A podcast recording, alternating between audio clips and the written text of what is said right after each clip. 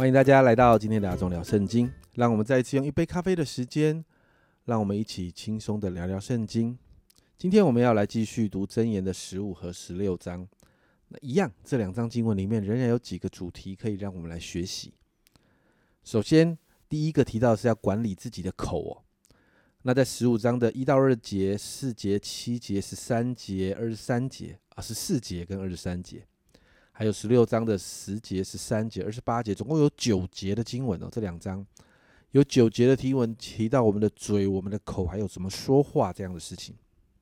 那在十五章二节这里说，智慧人的舌散发知识，愚昧人的口吐出愚昧。其实这一节就总挂了经文里面提到的关于口舌的问题。你知道吗？管理我们的口舌，让我们说话温良柔和。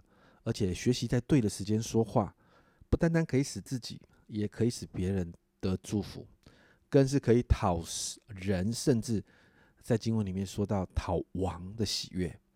这是第一个在箴言里面给我们的提醒。第二个是要我们重视管教的事情哦，这是一直在提的哦，在十五章的五节、十二节、二十节、三十二节，还有十六章的二十节。在这几节的经文里面，再次提到要我们有受教的心，所以在十五章三十二节一样有一个结论。这里说到气绝管教的轻看自己的生命，听从责备的却得智慧。有管教对我们的生命是好的，这是我们可以成长的机会。因此，有受教的心会帮助我们看见生命的突破。第三个，这里提到在神的面，在神的面前，在神的里面要有对的态度。那在这这一个大段的经文里面，有不少的经文都提到神厌恶或喜悦哪一些态度或心态，而这些东西都给我们很大的提醒，提醒我们要成为讨神喜悦的人。比如说，呃，神要我们成为讨神喜悦的艺人，为什么？因为神是鉴察恶人跟艺人的，万有都在他的看管下，因此要成为艺人、善人、正直人，而我们不要成为恶人。第二个。要用对的方式来看待财物哦。十五节这里说啊，十五章十六节这里说，少有财宝敬畏耶和华，强如多有财宝烦乱不安。哦，神要我们用对的方式来看待我们的财物。第三个，比如说要保持殷勤，不要懒惰，这是我们过去一直提到的。十五章十九节说到，懒惰的人到懒惰的懒惰人的道像荆棘的篱笆。正直人的路是平坦的大道，啊，所以当你懒惰的时候，其实你走路起来不容易的哦。你在行走的时候，这里说到会遇到很多荆棘的篱笆。那在第四个这里头呢，有提到呢，要我们学习依靠神哦。有三个经文，特别是我们很熟悉的，在十六章三节，你所做的要交托耶和华，你所谋的就必成立。那在十六章九节呢？人心筹算自己的道路，为耶和华指引他的脚步。这是我们很熟悉的经文。同一章的三十三节，签放在怀里，定是有耶和华。你就看到，其实我们要依靠神，因为凡事都是神在掌权。那再来呢？第五个，你看到的是叫我们不要骄傲，要谦卑。在十六章的十八到十九节，这里说：骄傲在败坏以先，狂心在跌倒之前。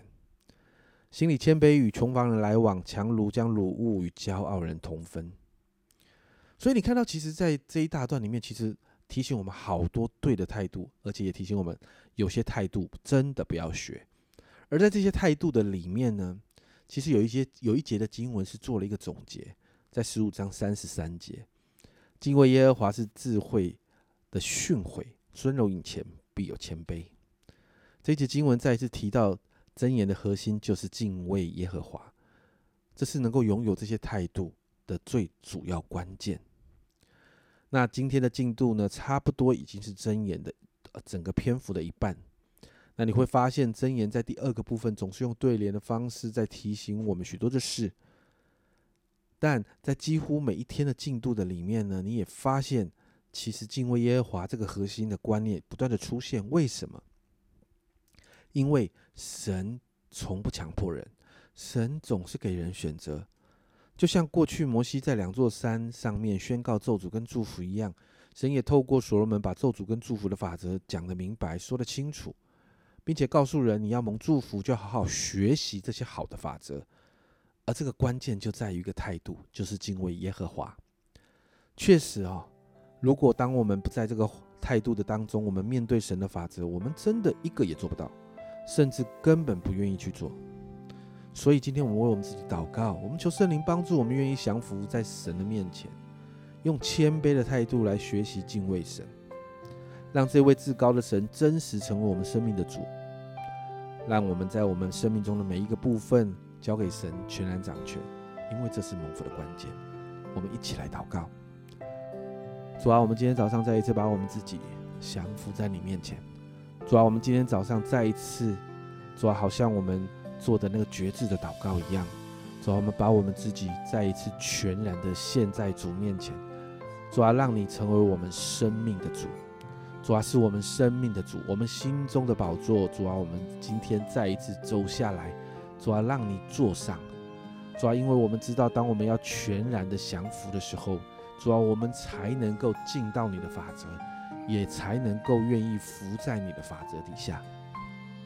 因此，今天早上主啊，你帮助我们，圣灵帮助我们，我们生命中的每一个部分都要降服在主的面前，因为我知道主啊，这是蒙福的关键。主啊，因此求你圣灵亲自今天早上不断的对我们说话，好让我们因着你的话，我们生命中的每一个部分就可以一步一步的降服。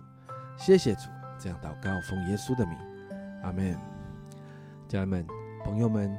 敬畏神是蒙福的关键，你的态度就决定了你是不是可以蒙福。